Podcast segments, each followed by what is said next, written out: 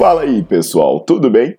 Bem-vindos ao Fitcast, Fitness com Cérebro. Eu sou Paulo Gentil, doutor em Ciências da Saúde, autor de best-sellers sobre emagrecimento, hipertrofia.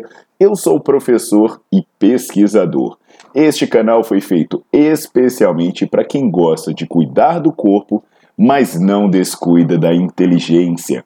Aqui a verdade é dita com evidências científicas, doa a quem doer. Não esqueçam de seguir o canal e divulgar. E também eu convido vocês para olhar os links na descrição do canal para ver as minhas aulas, meus livros e também me buscar nas redes sociais.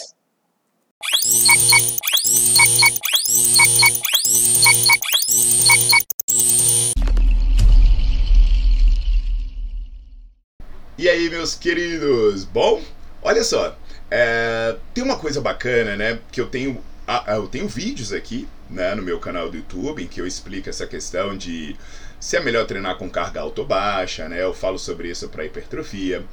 Uh, eu falo sobre isso no caso da resistência, da força, do desempenho. E eu tenho uma eu tenho aula foda, né? Completíssima no Nerdflix explicando as adaptações de cada modelo de treino. Como, que que seu corpo, como é que seu corpo responde a um treino de carga alta, de carga baixa e por aí vai. É, uma coisa importante, né, também, que eu falei em outro vídeo, é a questão da variação do treino, que depois de um tempo, né, você empregar alguma variação, quanto tempo você precisa ficar atento para variar, para rever seus procedimentos. Só que aí, uma coisa que fica em aberto é que se seria melhor né, uma pessoa começar a treinar usando cargas maiores e depois ela progredir para cargas menores. Então, por exemplo, você começa a treinar com uma carga que te permite fazer uh, quatro repetições, né? Quatro repetições máximas, então uma carga bem alta. Aí depois você migra para 20 ou você faz o contrário você começa a treinar com uma carga que te permita fazer 20 repetições, o que vai acabar sendo uma carga leve, e depois você migra para 4. Então hoje eu vou responder essa pergunta, né? Qual é a melhor transição? Sair daqui para cá ou sair daqui para cá para você planejar melhor os seus treinos, tá legal? Então já deixa o seu like no vídeo, coloca para seguir o canal e não esquece de ativar as notificações.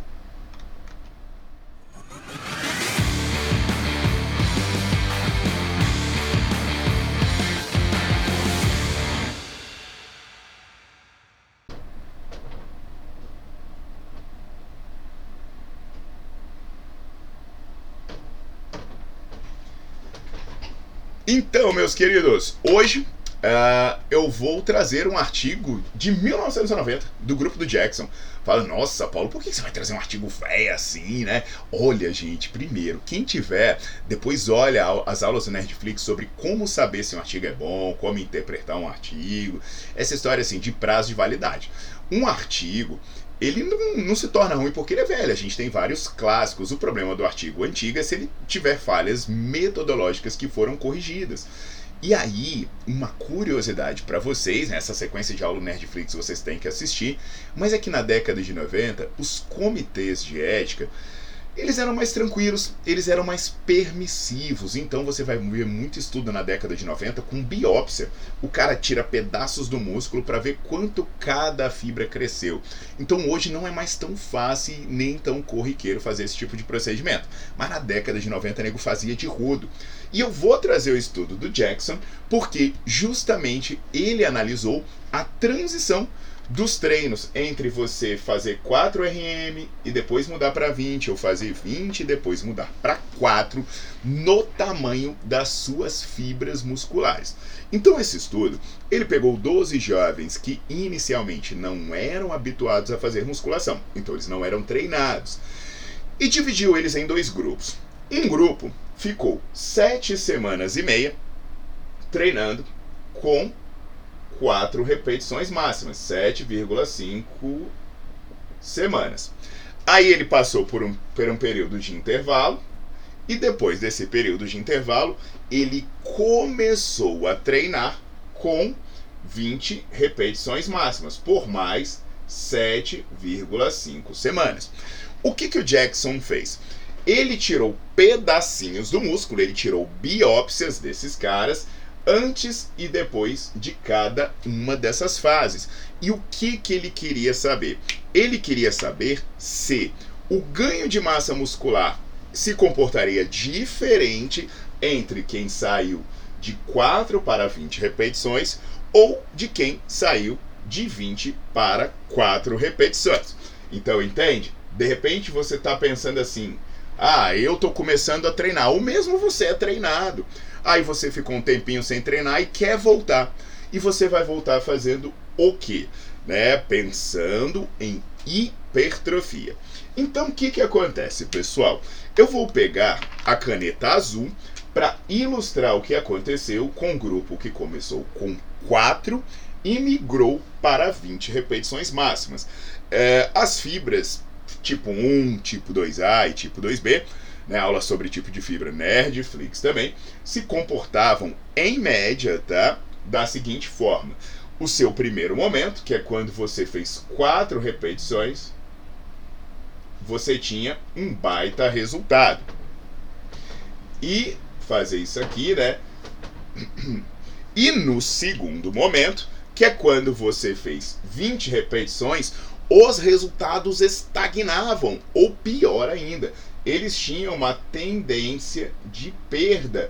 Então, quando o cara começava fazendo um treino de quatro repetições e depois ele migrava para 20, o final do período de hipertrofia era isso aqui.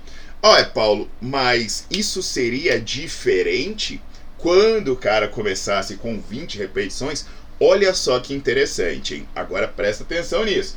Quando o cara começava com 20 repetições, ele, co ele tinha um resultado igual ao cara que começava com 4 repetições. Só que quando ele migrava de 20 para 4 repetições, ele continuava ganhando. Então, quando você olhava o resultado final do cara que começou com 4 repetições e migrou para 20, de fazer a canetinha preta, que começou com 4 RM e mudou para 20 RM, era esse aqui. Mas se o cara tivesse começado com carga leve e migrado para a carga pesada, o resultado tendia a ser melhor.